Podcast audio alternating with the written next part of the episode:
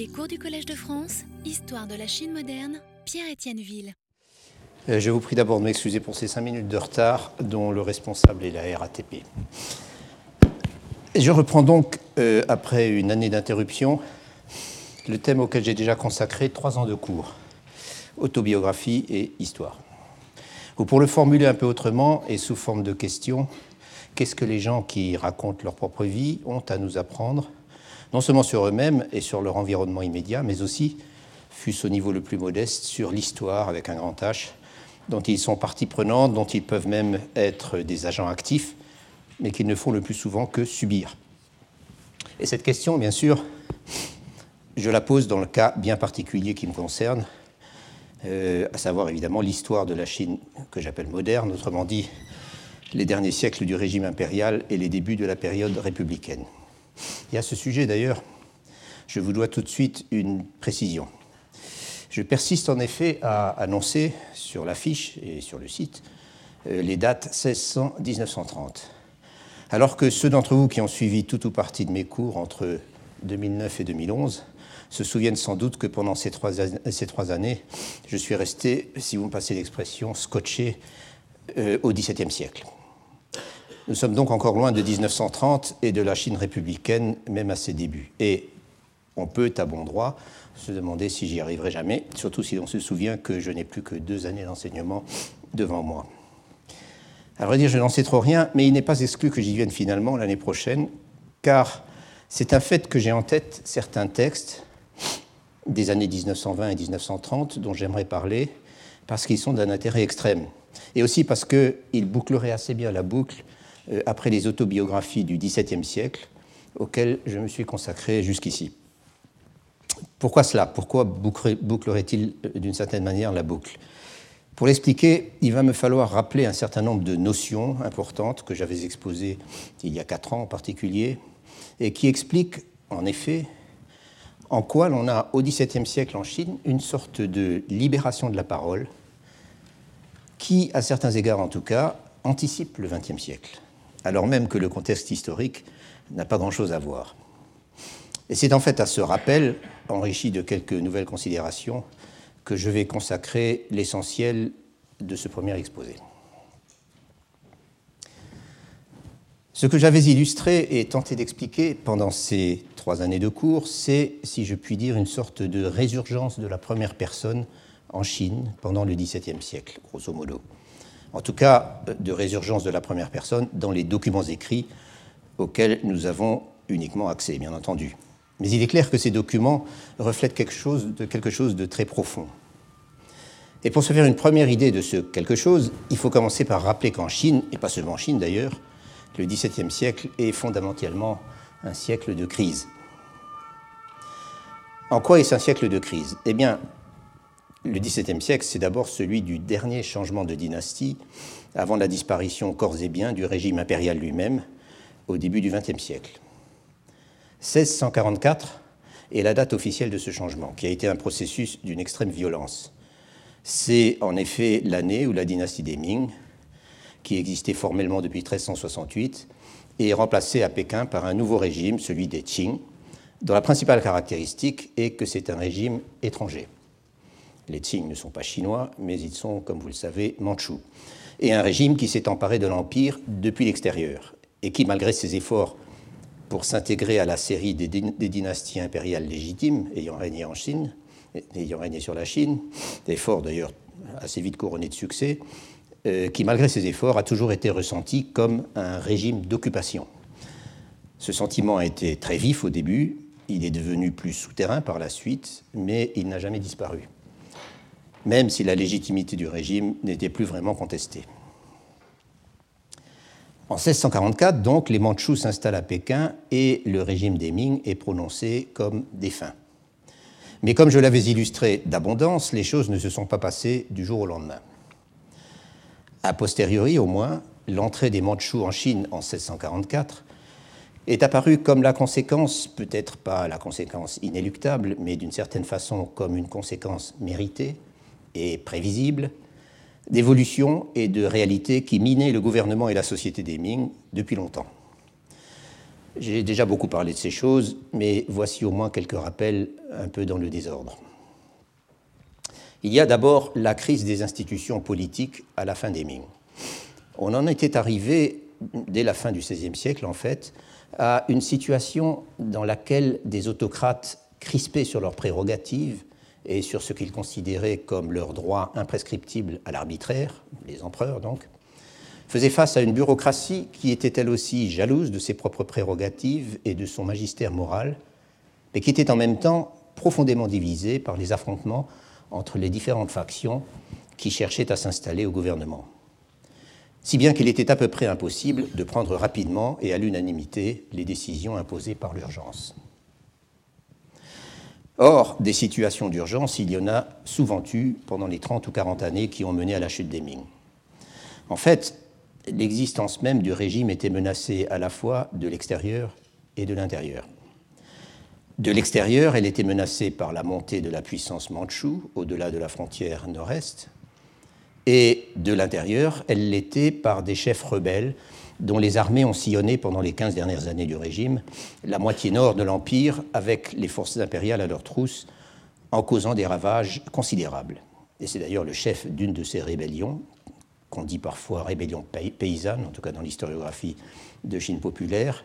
C'est donc le chef d'une de ces rébellions qui a fini par s'emparer de Pékin en avril 1644, avant d'en être délogé quelques semaines plus tard par les Mandchous. Or, la lutte contre les Mandchous à l'extérieur et contre les rebelles à l'intérieur s'est avérée ruineuse pour les Ming, militairement, politiquement et pour commencer, fiscalement. Le régime qui tombe en 1644 est financièrement aux abois, et depuis déjà pas mal de temps. Et l'une des causes souvent mentionnées de la chute des Ming est la pression fiscale impitoyable, ou réputée telle, qu'exerçait le gouvernement pour continuer à financer la guerre. J'avais eu l'occasion de montrer de façon très concrète, en me basant sur des témoignages individuels, dont certains sont extrêmement hauts en couleur, les conséquences dramatiques de la pression fiscale lorsque celle-ci se conjuguait avec la ruine des économies locales causée par les désastres climatiques et par la famine. Or, et c'est donc un troisième facteur, or pendant les dernières années des Ming, une grande partie de l'Empire à commencer par ses provinces les plus prospères, dans la vallée du Yangtze, la région à laquelle se rapportaient mes témoignages, en fait, et qu'on appelle aussi le Tiangnan. Euh, pendant une, euh, dans la vallée du Yangtze, donc, la vallée du Yangtze a été ravagée par des sécheresses, des épidémies et d'autres calamités encore, d'une gravité, d'une étendue et d'une persistance telles que l'Empire en avait rarement connues. Enfin, dans un autre ordre d'idées, une bonne partie de l'élite de la société avait en quelque sorte perdu ses repères et avait sombré dans l'hédonisme et l'irresponsabilité, ou alors, chez certains, dans une sorte d'activisme désespéré. Ce qui rend tellement fascinante les dernières décennies des Ming, en fait, et surtout dans la région dont je viens de parler, le Bayangtze, le Tiangnan, c'est le contraste entre, d'une part, le raffinement, l'esthétisme, le style de vie dispendieux, voire la flamboyance de l'élite la plus favorisée, et d'autre part cette crise socio-économique qui ne cesse de s'approfondir et qui, à l'extrême fin de la période, ressemble à une véritable dégringolade. Je crois que j'avais illustré cela de façon assez saisissante dans mes cours d'il y a deux ou trois ans, en partant là encore de témoignages individuels. Car une autre caractéristique de la fin des Ming, justement, mais je vais y revenir, c'est l'abondance et souvent la liberté de ton des témoignages. Quoi qu'il en soit, tout ce dont je viens de parler, ce sont donc les facteurs dont on a pu considérer après coup qu'ils avaient conduit à la catastrophe de 1644. Après coup ou même pendant.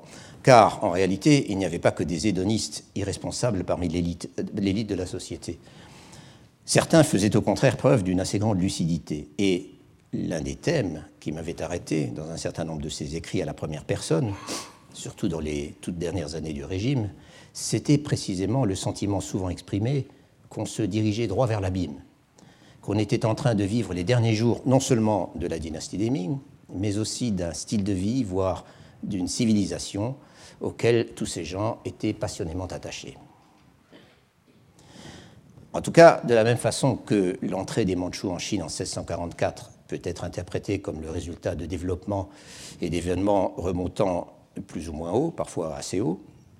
De la même façon, le changement de dynastie intervenu cette année-là n'a pas non plus tout réglé d'un coup. Et il a bien fallu trois ou quatre décennies pour que la situation se stabilise à peu près. La conquête de la moitié sud de l'Empire par les Mandchous, donc le, sud du Yangtze grosso modo, entreprise en 1645, a en effet pris beaucoup de temps. Et elle en a pris d'autant plus qu'une fois les derniers loyalistes Ming exterminés, ce qui a pris peut-être une quinzaine d'années, une dizaine d'années, certains des alliés chinois les plus puissants des Mandchous, il s'agissait de généraux qui s'étaient rendus au nouveau régime dès le début et qui avaient en bonne partie accompli la conquête du Sud pour son compte, certains des alliés chinois les plus puissants des Mandchous, donc, ont levé à leur tour l'étendard de la révolte. Si bien que de vastes régions sont restées en état de guerre pratiquement jusqu'en 1680. Et c'est alors seulement que le nouveau régime a pu être considéré comme plus ou moins stabilisé, sinon totalement accepté. Tout cela, donc, cette crise générale du XVIIe siècle en Chine, je l'avais illustrée à travers ce que j'ai appelé des documents à la première personne. Autrement dit, à travers des textes qu'on pourrait peut-être définir comme des témoignages non médiatisés par l'appareil historiographique et idéologique de l'État. Et nous retrouvons là, bien sûr, le thème de l'autobiographie. Il se trouve en effet que les dernières décennies des Ming, et encore les toutes premières années des, les toutes premières années des Qing, sont une période quasiment unique dans l'histoire de l'autobiographie en Chine, avant le XXe siècle, justement, puisque je l'évoquais au début. Je veux dire que pendant une période relativement limitée, les contraintes et les conventions qui encadraient de façon extrêmement stricte l'écriture autobiographique, pour être plus précis, le fait de s'exprimer publiquement sur sa propre vie et sur ses propres expériences, et non pas dans un cadre strictement intime, ces contraintes et ces conventions, donc, ont tout d'un coup sauté, et de façon parfois assez spectaculaire.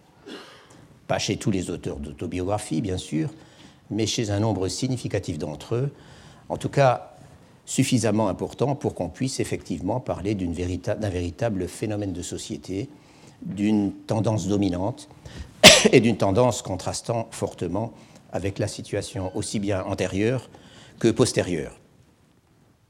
En quoi consiste ce consistait ce contraste euh, Je vais y revenir dans un instant.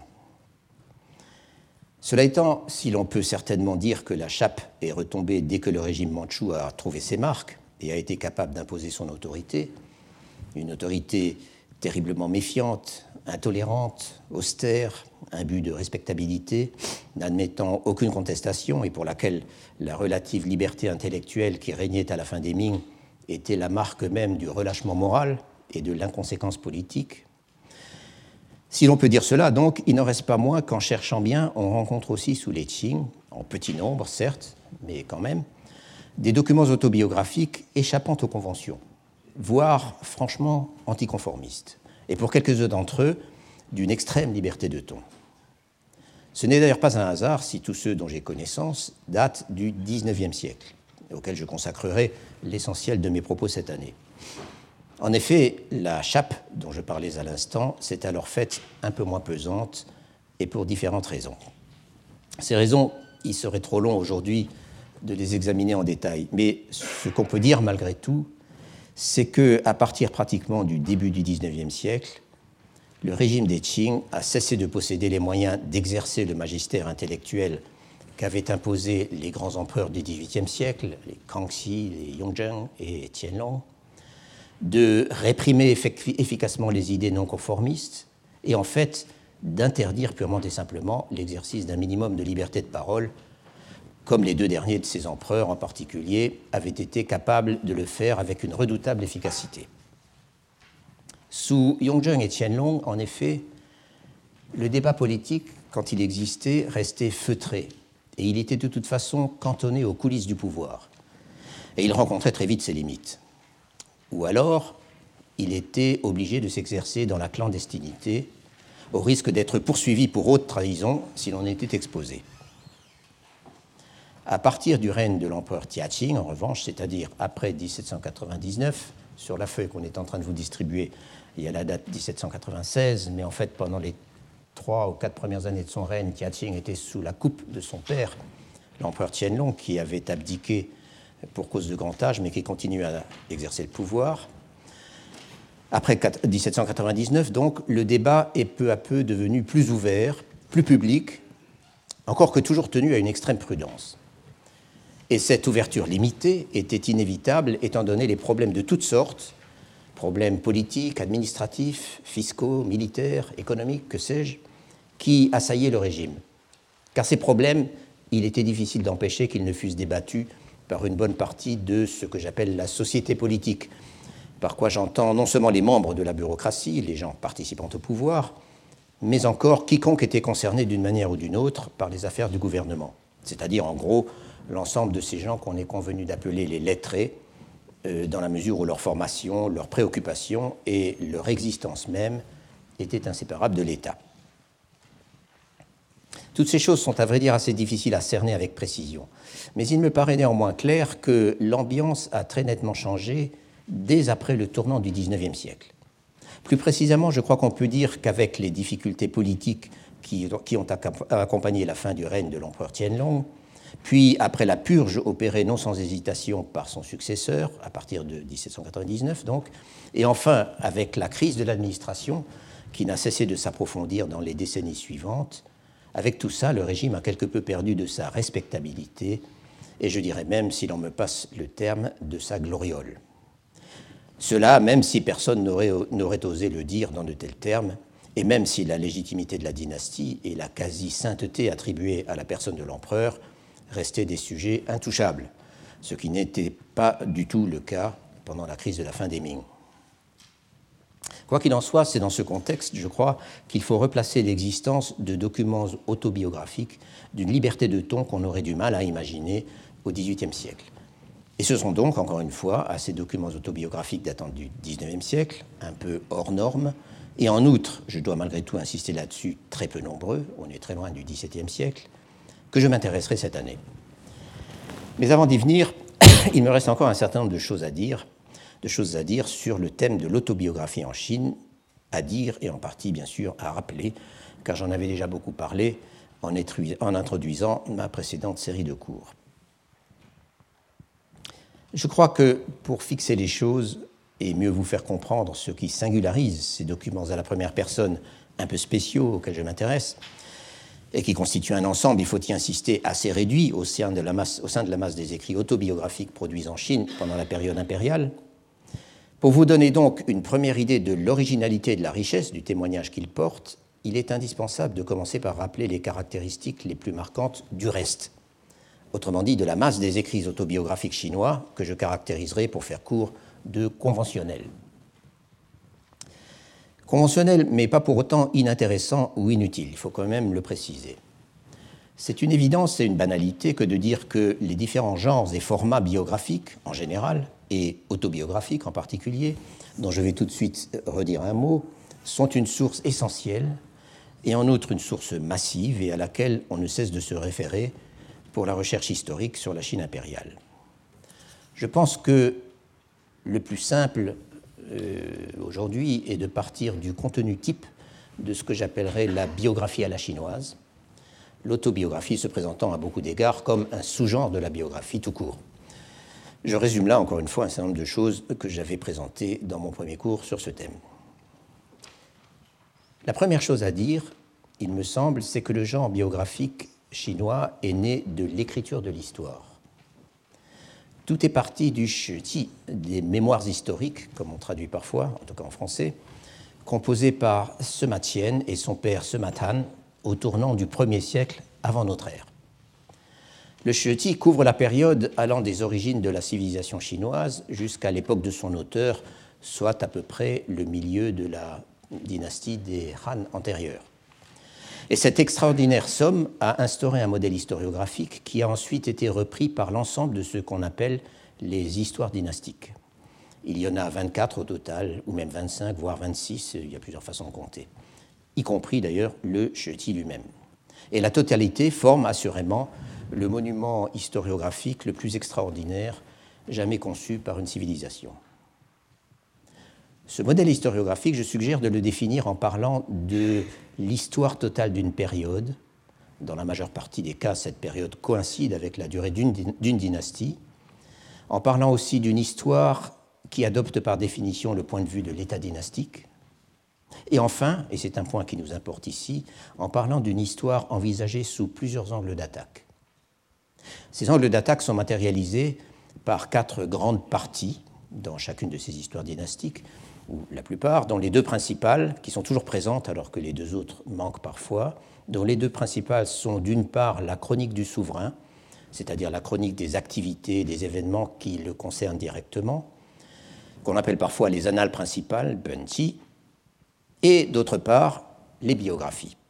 Cette fois-ci, ce sont les Liejuan. Entre les deux s'intercalent, dans la majorité des cas, une série de monographies spécialisées portant sur des sujets tels que la fiscalité, la justice, euh, les rites, la littérature et plusieurs, plusieurs autres choses encore, et reflétant, là encore, toujours le point de vue de l'État.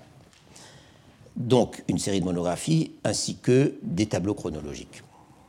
J'ajoute encore que le principe de base qui structure chacune de ces quatre composantes d'une histoire dynastique type est le principe analystique. C'est-à-dire que le contenu s'organise de façon strictement chronologique, à la limite année après année.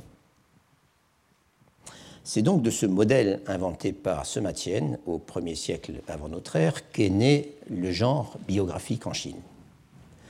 Certes, d'innombrables personnages sont susceptibles d'apparaître dans la chronique du souverain ou dans les monographies spécialisées, sans parler bien sûr des tableaux chronologiques, mais c'est toujours en passant, de manière épisodique, à propos de tels événements ou de tels développements dans lesquels les personnages en question ont été impliqués, ou de telles fonctions qu'ils ont remplies.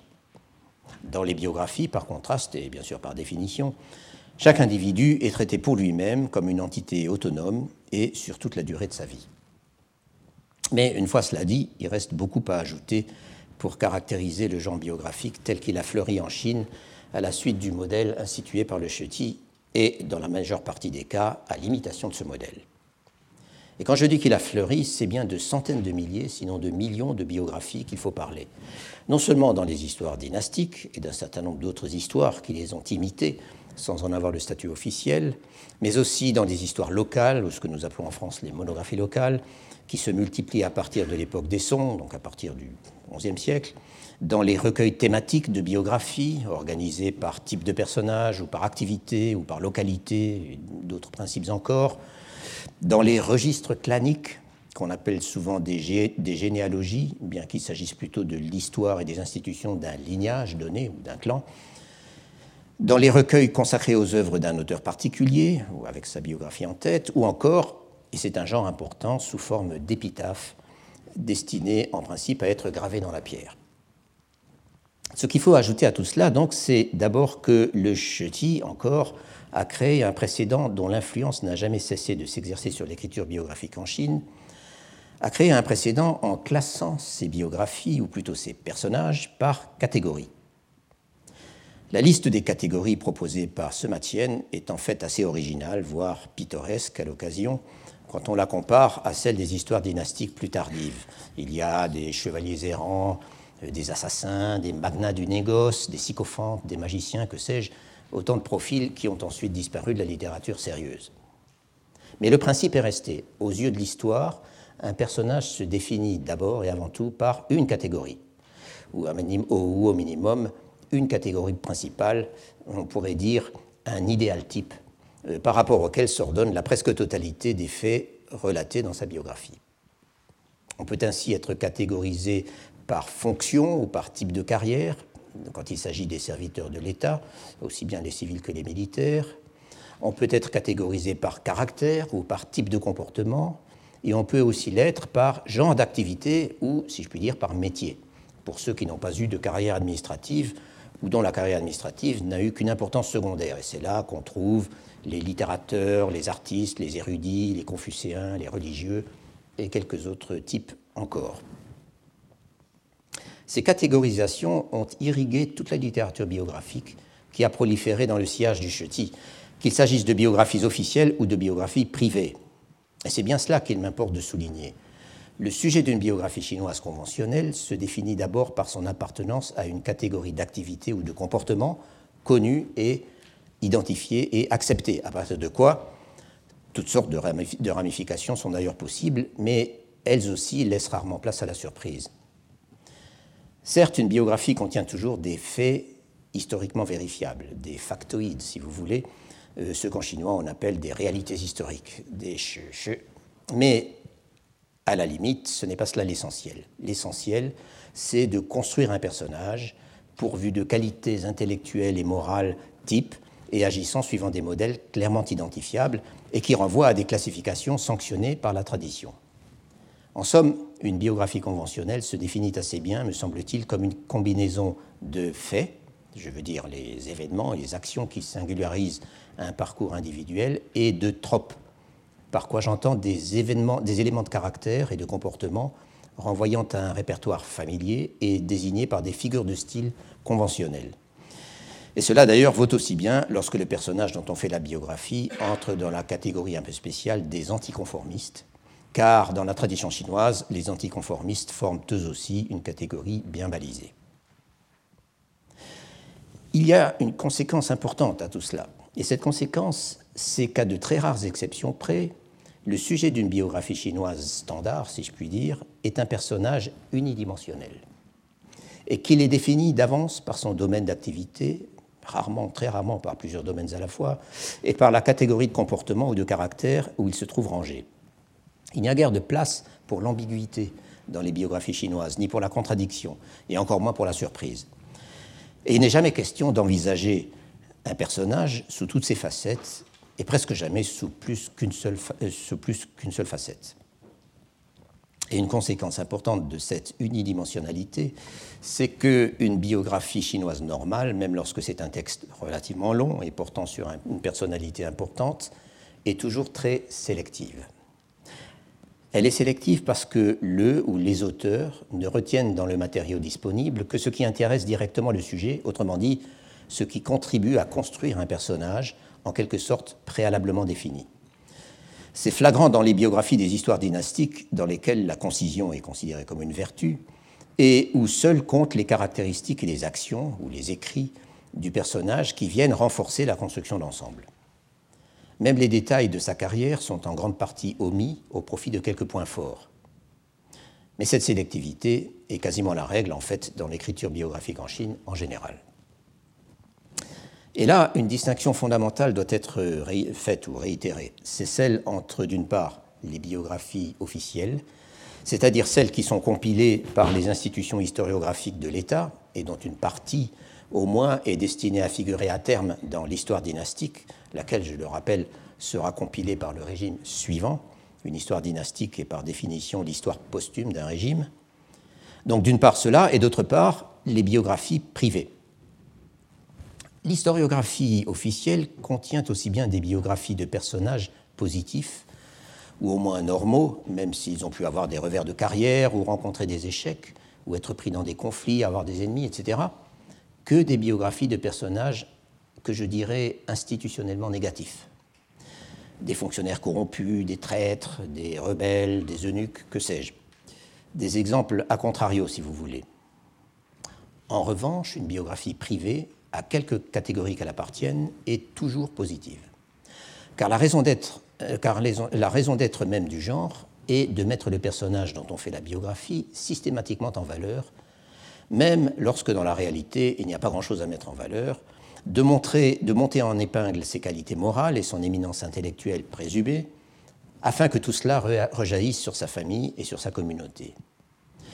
Du coup, les aspects négatifs de sa personnalité, les comportements peu honorables qu'il a pu avoir à se reprocher, ses problèmes de famille, ses problèmes d'argent, bref, tout ce qui fait tâche, tout cela est systématiquement gommé.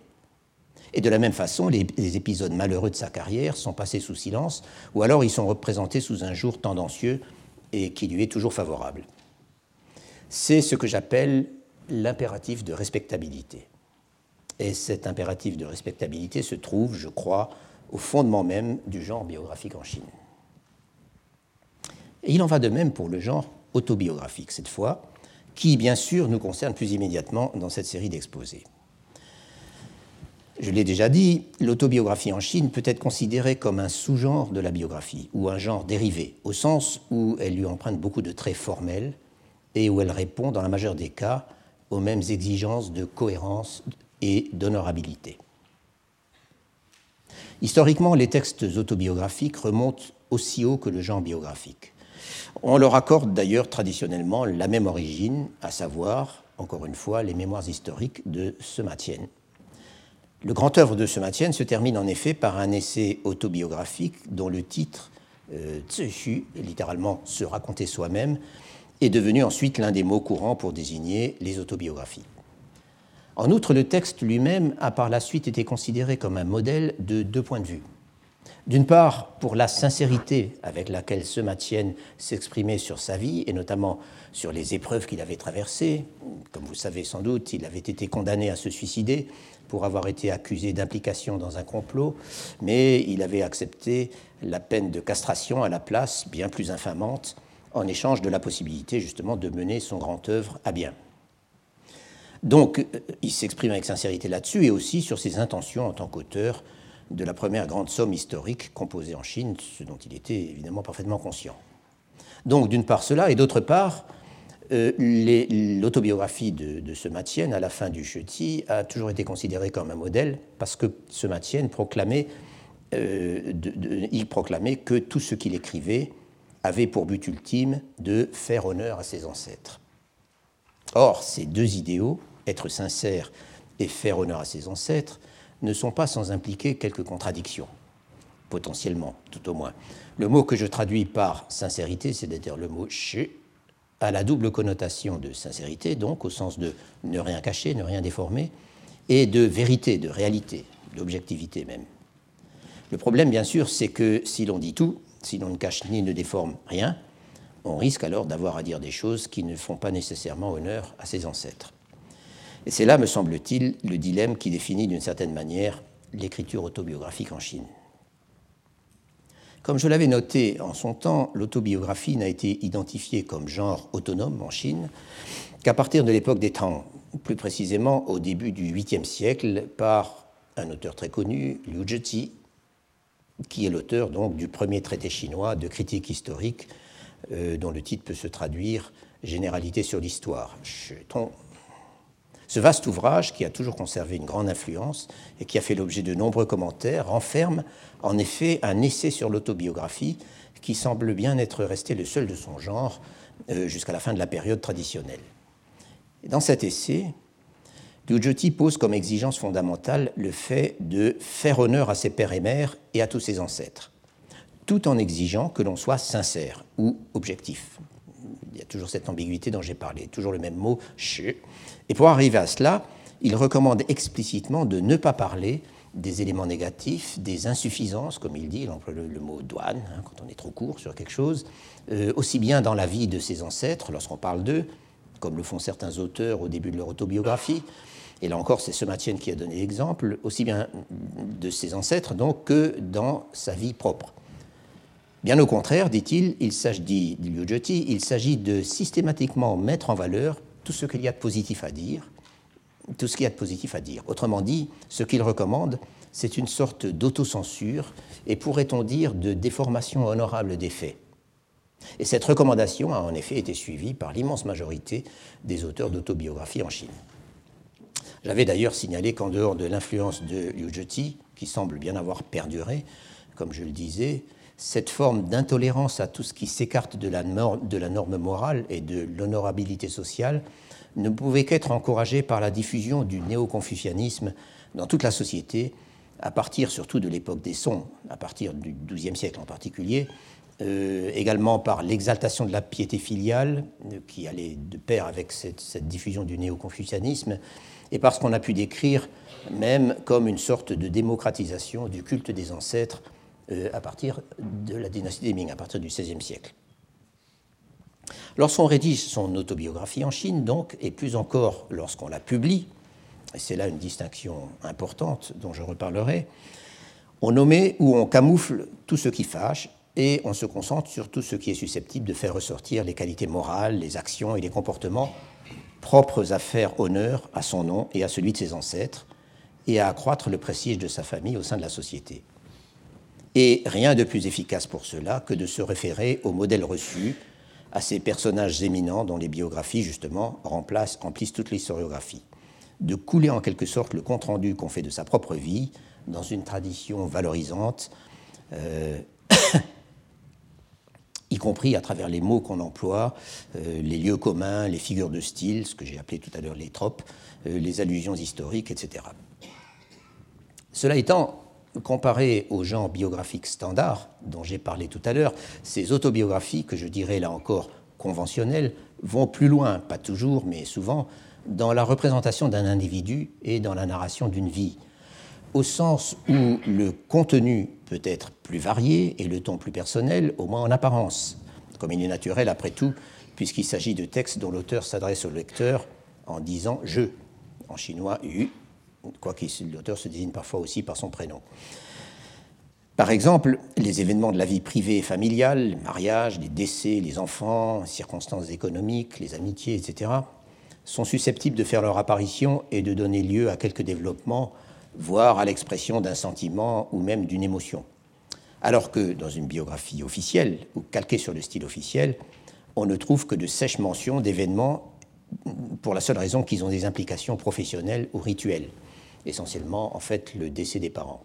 Ou alors on mentionne les circonstances économiques uniquement pour leurs implications morales et de façon là encore purement conventionnelle. Par exemple, on dira du personnage dont on parle qu'il était très pauvre dans sa jeunesse euh, pour signifier qu'il en a eu d'autant plus de mérite à réussir à étudier et à faire une belle carrière, euh, bureaucratique ou intellectuelle, ou les deux à la fois.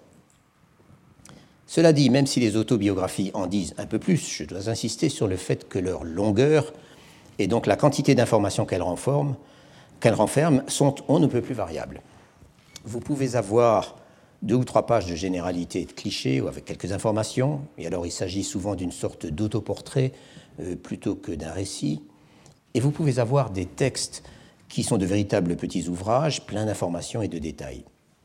Et cela, cette abondance d'informations et de détails, c'est surtout le cas avec un type particulier de format qui existe aussi bien pour les biographies tout court, qu'on appelle Nienpu, un terme qui signifie littéralement un catalogue des années et qu'on traduit usuellement par biographie chronologique. Et quand il s'agit d'une autobiographie chronologique, c'est alors un Zhezhuan Nianpu, un Nianpu écrit par soi-même. Dans un Nianpu, il y a par définition une entrée par année, ce qui a déjà l'avantage de la précision chronologique, alors que les biographies et les autobiographies conventionnelles contiennent souvent très peu de dates. Et dans les exemples les plus fournis, l'auteur tente à mettre le plus d'informations possible sous chaque année et à faire avancer en quelque sorte en parallèle, année après année, les différents aspects de sa vie, sa vie professionnelle, ses relations sociales, euh, les événements familiaux, ses productions intellectuelles, etc., etc., à la limite en essayant de bourrer le plus le plus de détails possible, à tel point que j'ai suggéré de caractériser les biographies ou autobiographies chronologiques les plus fournies comme de véritables bases de données biographiques. Cela étant, et c'est le, point, important, quel que soit le niveau de détail d'une autobiographie et quelle que soit sa forme, on reste toujours dans les limites de la convention et de la respectabilité. Et cela reste vrai lorsque l'auteur d'une autobiographie, et ça fait un peu partie du genre, affecte la modestie, quand ce n'est pas le dénigrement de soi-même. Il y a même des textes qui se présentent comme des auto-accusations. Ce sont Lorsqu'il affirme, par exemple, qu'il a un physique minable, ou qu'il est très lent d'esprit, ou, beaucoup plus grave, qu'il n'a pas été à la hauteur pour servir ses parents et qu'il n'a rien réussi à faire de sa vie. Cela aussi, dans la majeure partie des cas, c'est de la convention ou, si vous voulez, de la pause. S'il peut y avoir une part de sincérité, celle-ci est, si je puis dire, médiatisée par la convention. Comme je ne voudrais pas être trop abstrait, euh, comme je le suis depuis le début, en voici rapidement un exemple de ces autobiographies auto-accusatrices, un exemple qui me servira d'ailleurs de contraste avec le premier texte que j'examinerai d'un peu plus près euh, la prochaine fois, euh, après les considérations préliminaires d'aujourd'hui. Un texte où, comme on verra, c'est plutôt le narcissisme et l'autosatisfaction, voire l'auto-admiration qui dominent. Autrement dit, un texte qui ne rentre pas du tout dans les conventions.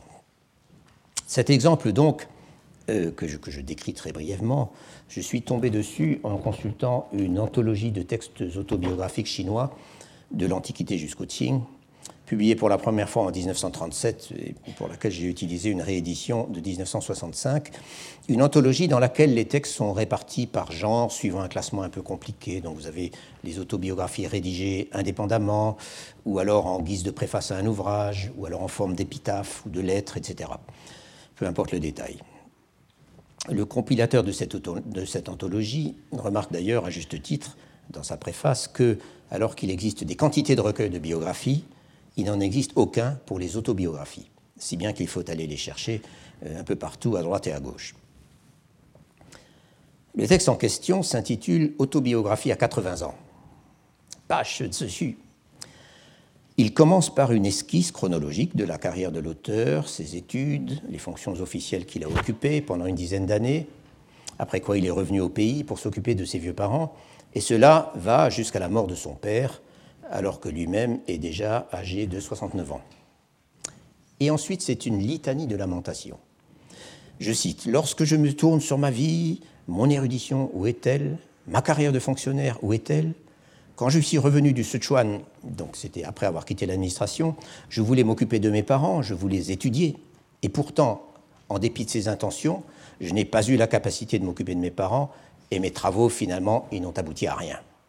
Et ça continue de la même façon. Il répond à un correspondant imaginaire qui lui recommandait de ne pas se plaindre, de profiter de sa longévité, en se plaignant que sa longévité ne lui sert de rien, que les choses sont irrattrapables, que l'important, ce n'est pas de vivre de longues années, c'est de ne pas les dilapider, littéralement, de ne pas vivre les années, de ne pas vivre ces années en vain. Euh, de ne pas les gaspiller. Or, qui est ce monsieur qui n'a rien fait de sa vie et qui a tout raté? C'est Duan euh, né en 1735 et mort en 1815, une célébrité.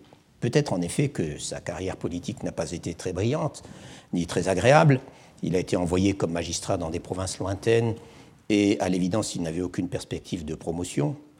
Mais intellectuellement, il était considéré de son vivant comme un colosse. C'était le philologue et phonéticien le plus éminent de son époque, il était en relation avec tous les grands esprits du temps, ses œuvres étaient publiées, et son influence a été extrêmement durable.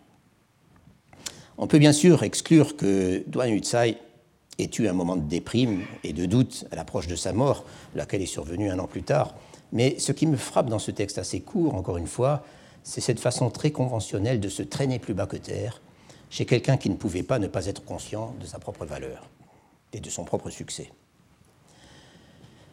Quoi qu'il en soit, c'est au regard de ce modèle autobiographique standard avec toutes les variations qu'il admet, je dois admettre euh, de mon côté qu'elles sont nombreuses, plus que dans le cas des biographies tout court d'ailleurs, c'est au regard de ce modèle autobiographique standard que se définissent les documents à la première personne, hors normes en quelque sorte, auxquels j'ai déjà fait allusion et dont j'ai parlé tant et plus au cours de ces dernières années.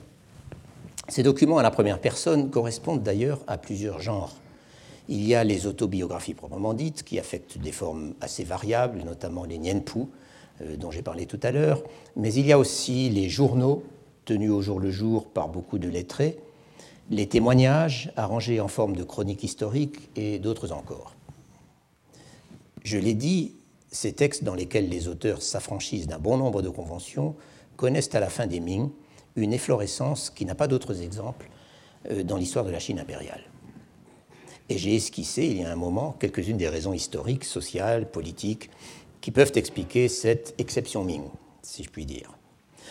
J'aurais pu en ajouter d'autres, de raisons, par exemple des raisons philosophiques ou plus encore religieuses, ou disons culturelles au sens large.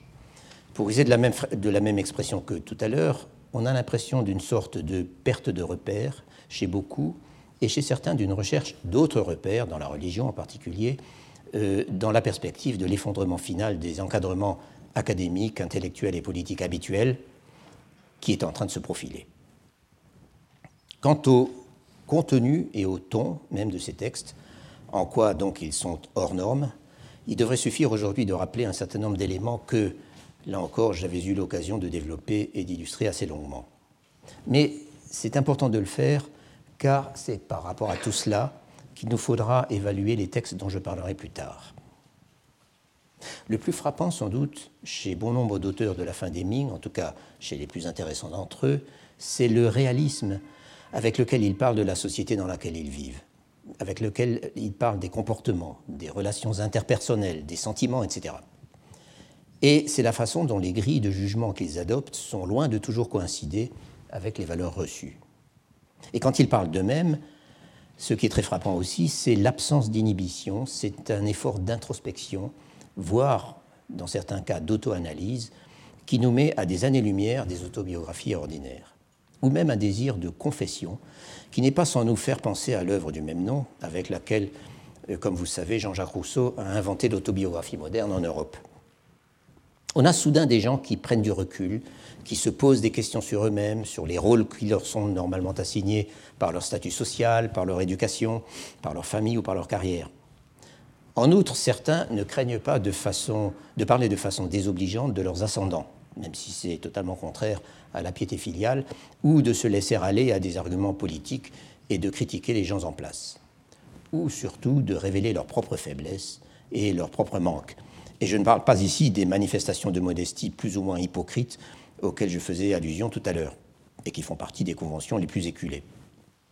Si vous me permettez de me citer moi-même, je notais dans un cours il y a quatre ans que ces autobiographies de la première moitié du XVIIe siècle sont des textes dans lesquels on entend parfois, dans, lesquels on entend parler une véritable personne, autonome dans ses actions et ses perceptions, contradictoire parfois, et non plus un personnage qui, en fin de compte, ne fait que jouer le rôle ou occuper la place qui lui ont été assignés par la société.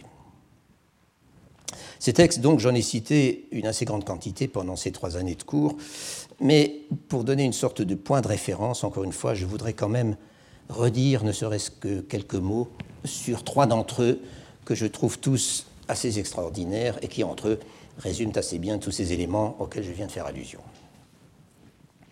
Le premier de ces trois textes, par ordre chronologique des auteurs, c'est l'autobiographie d'un certain Sujetio, né en 1574, mort en 1631, laquelle autobiographie se présente dans son titre comme la chronique d'un apprentissage. L'apprentissage dont il est question dans ce texte foisonnant, long et en plus difficile, avec des retours en arrière et des digressions, cet apprentissage ne désigne pas, comme on pourrait le croire, l'acquisition des savoirs lettrés mais il désigne bien l'apprentissage de la vie publique et de ses choses trappes, de la mentalité, des comportements souvent médiocres du milieu des fonctionnaires, et aussi de la façon dont on peut essayer de préserver sa propre intégrité et d'accepter les revers et les désillusions avec équanimité. Et c'est aussi la poursuite d'une certaine authenticité dans sa vie professionnelle et dans sa vie personnelle. En effet, si la carrière de Sujetio forme le fil conducteur du époux. L'autobiographie commence en fait quand il passe l'examen du doctorat et qu'il reçoit son premier poste, ce qui est en 1610. Euh, et si euh, le texte évoque ses fonctions administratives en grand détail, il contient beaucoup plus que cela.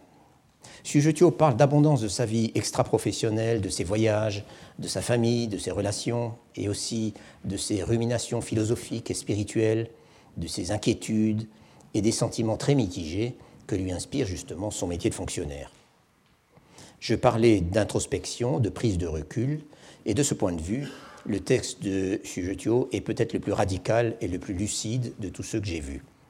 Et puis, c'est quand même en bonne partie une autobiographie professionnelle, et cette notion d'autobiographie professionnelle, j'aurai à y revenir euh, assez en détail très bientôt. La seconde autobiographie euh, dont je voulais redire un mot est celle du poète euh, Ye Shaoyuan, né en 1589, mort en 1648, un texte qui a pour titre Tian Liao Tzu Juan Pu.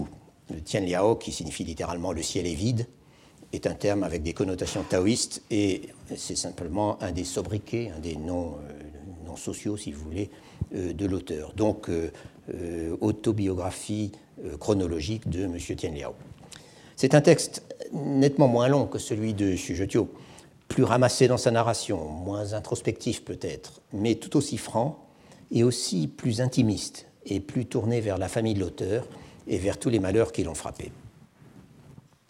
Ye Shaoyuan, qui appartenait à une famille distinguée de Suzhou, dont vraiment le cœur de la Chine cultivée, euh, avait passé le doctorat et avait été fonctionnaire dans un ministère à Pékin. Mais la carrière ne l'intéressait pas plus que cela, et il s'était rapidement arrangé pour retourner au pays, et surtout pour retourner auprès de sa femme et de sa nombreuse progéniture, dont il se préoccupait avec une sollicitude, et je dirais même avec une tendresse, dont on trouve rarement l'expression dans les textes des lettrés chinois. Sa femme et ses filles étaient toutes des poétesses distinguées, euh, dont il s'efforçait de faire connaître et de publier les œuvres. L'autobiographie de Ye Shaoyuan, en tout cas, après son retour au foyer en 1630, se présente comme la narration d'une trop courte période de bonheur parfait, suivie d'une lente descente aux enfers. Il perd sa femme et plusieurs de ses enfants au fil des années. Il est obligé de contracter des emprunts et de vendre peu à peu son patrimoine pour payer les funérailles et pour faire vivre ce qui lui reste de famille, et ça fait encore beaucoup de monde. Et toute la fin de l'autobiographie est d'une tristesse infinie, noyée pour ainsi dire dans le chagrin. Et à la fin de sa vie, au début des années 1640, Ye Shaoyuan a encore dû traverser, comme tous ses concitoyens, les épreuves terribles infligées par la sécheresse et la famine à la région habituellement si prospère où il était né et où il résidait, avant que ne survienne la catastrophe finale, c'est-à-dire la conquête mandchoue en 1645. Ye Shaoyuan abandonne alors sa famille et prend la tonsure, il devient moine, euh, pour ne pas avoir à servir le nouveau pouvoir, et il meurt trois ans plus tard. Le modèle à retenir ici, ce n'est pas l'autobiographie professionnelle, bien qu'il y ait un peu de cela aussi, c'est plutôt l'histoire intime d'une famille et aussi le sentiment d'un déclin irréversible.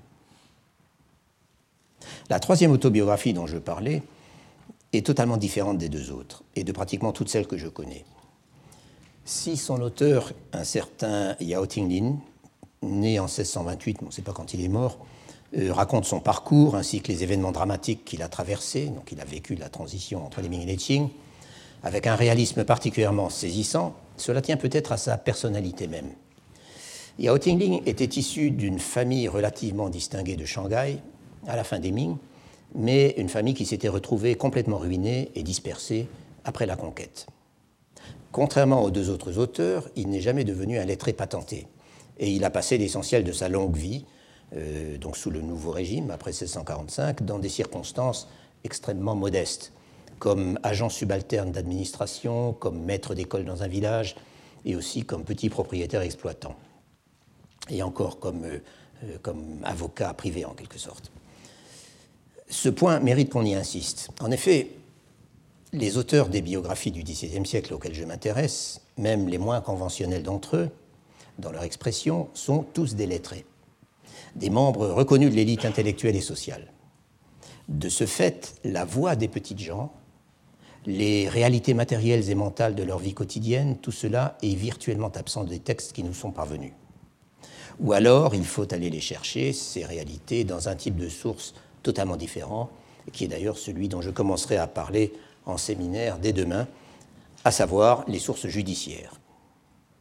Or, la seule exception, à ma connaissance, c'est justement l'autobiographie de Yao Tinglin, qui nous mène jusqu'en 1697 et qui porte le titre un peu passe-partout de Chronique des années successives. Donc, Li Nianqi.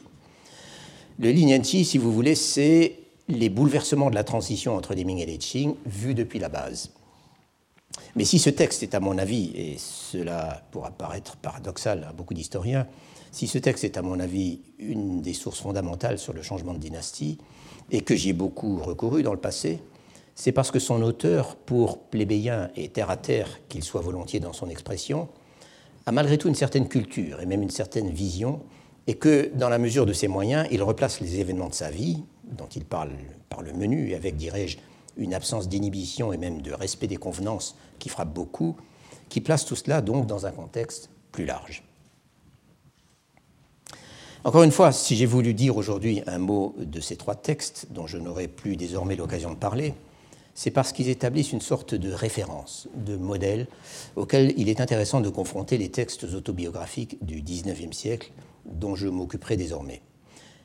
Qui trouve-t-on en plus dans ces documents du XIXe siècle, ou en moins Dans quelle mesure les différences de contexte social, politique ou autre rendent-elles compte de certaines spécificités que j'aurais à analyser? Et puis il y a la question de l'autobiographie comme source de l'histoire, ce qui est après tout mon sujet.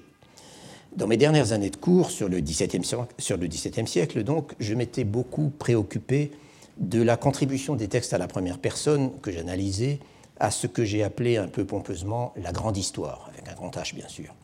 Autrement dit, j'avais essayé de faire ressortir ce qu'apporte d'original à cette dernière les sources autobiographiques. Et je ne parle pas simplement de détails, d'illustrations ou, disons, d'un supplément de vécu, je parle aussi d'une vision qui se distinguerait, si peu que ce soit, de celle que véhiculent les sources historiques conventionnelles, c'est-à-dire dans le cas de la Chine impériale officielle.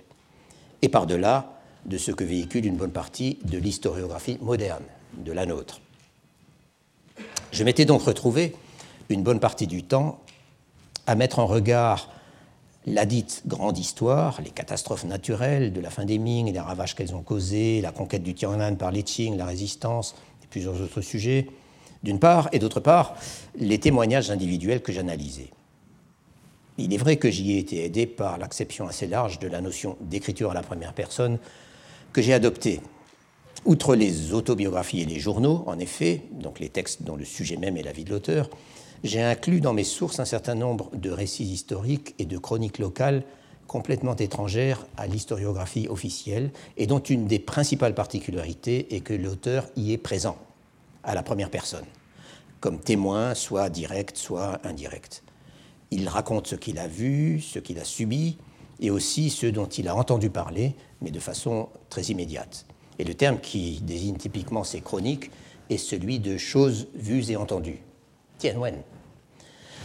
Ou pour l'exprimer autrement, le point de vue n'est pas celui de l'historien, donc un point de vue extérieur, à distance et affectant au moins le ton de l'objectivité, c'est le point de vue de l'individu ou de la communauté qui subit l'histoire, qui est englouti par elle, pour qui c'est une réalité immédiate et qui se déploie jour après jour. Or, et c'est un contraste que je peux mentionner dès maintenant, il n'existe pas, au XIXe siècle, d'équivalent réel de ces témoignages en forme de récits historiques qui sont toujours d'une immédiateté saisissante, d'un vécu et d'un concret totalement absent de l'historiographie officielle et, dirais-je, respectable. Du moins, je n'en ai pas rencontré pour le moment. Peut-on expliquer cette différence?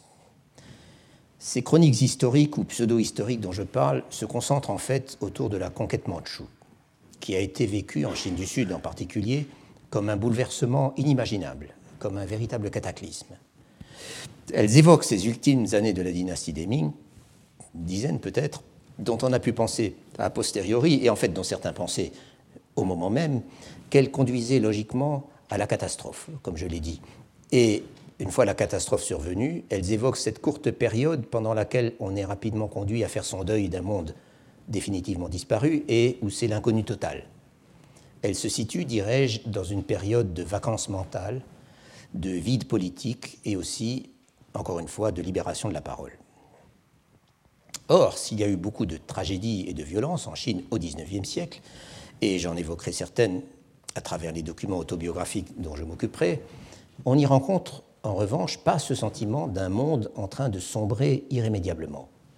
Du moins pas avant l'extrême fin du siècle, mais c'est alors une période où la civilisation chinoise est confrontée à des défis d'un genre tout à fait nouveau. En revanche, on y rencontre le sentiment parfois très aigu d'une décadence morale et d'une crise systémique de l'État, que certains décrivent sur un mode plutôt cynique, mais je parle de la crise systémique de l'État, mais aussi de la décadence morale, mais dont tout le monde veut croire qu'il existe encore des moyens de se sortir. Que ce n'est qu'une question, si je puis dire, de réarmement moral et de resserrage des boulons, euh, et sans doute aussi de réforme administrative, et de réforme d'ailleurs que certains voudraient assez radicales. Il y a donc une différence, une différence très grande de contexte mental euh, avec la crise du XVIIe siècle, en ce sens que cette perte de repères euh, dont je parlais tout à l'heure, on ne la rencontre pas, autant je puisse le dire, au XIXe siècle. Du moins pas avant les dernières années, vraiment les années ultimes des Qing et, en général de l'Empire. Et cela, même si certains semblent assez désemparés euh, devant l'accumulation de problèmes que connaît alors le pays, et ce, dès avant les grandes crises du milieu du siècle, donc la rébellion des Taiping, etc., où les choses deviennent alors réellement graves. Ce sentiment de crise systémique et de décadence morale est très en évidence dans les textes dont je parlerai, enfin dans certains d'entre eux qui sont justement les plus intéressants. J'aborderai en fait la semaine prochaine la question, ou peut-être la semaine d'après seulement, la question par le biais de ce que j'ai baptisé les autobiographies professionnelles, un thème donc, que j'ai déjà mentionné tout à l'heure.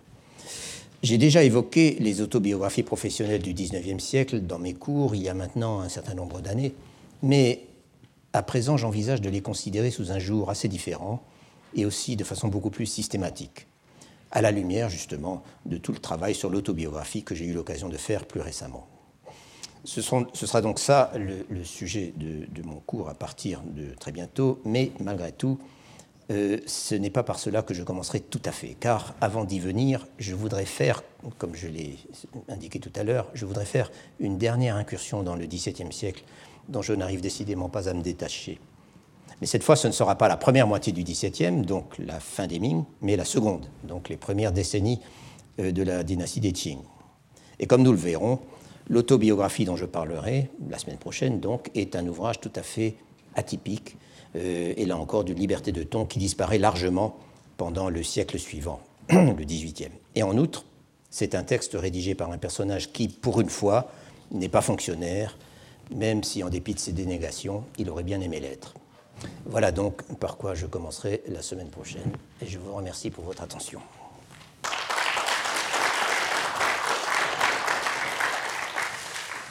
Euh, je voudrais préciser deux choses. Euh, d'une part, pour ceux d'entre vous qui euh, souhaitent assister au séminaire, je précise avec une grande force, parce que beaucoup de gens, semble-t-il, ne l'ont pas vu, qu'il se tiendra non pas ici au collège, mais à, l'annexe de, la rue Cardinal-Lemoine.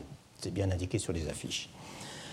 Euh, et d'autre part, donc à demain à 13h, à partir de demain à 13h. Et d'autre part, euh, je fais tout le temps allusion à mes cours passés, dans la mesure où l'ensemble forme un tout malgré tout, et je peux tout à fait distribuer les résumés de ces cours euh, pour ceux qui, que ça pourrait intéresser. Je vous signale d'ailleurs que ces résumés sont accessibles sur le site du collège. Euh, donc, euh, je ne sais pas comment s'appelle l'onglet, mais enfin, c'est l'annuaire du collège. Donc, vous avez sous chaque professeur, je crois, les dix dernières années de résumé. Mais si certains d'entre vous préfèrent du papier, il suffit de me le demander et je peux, je peux vous le fournir. Voilà. Retrouvez tous les contenus du Collège de France sur www.colège-2-france.fr.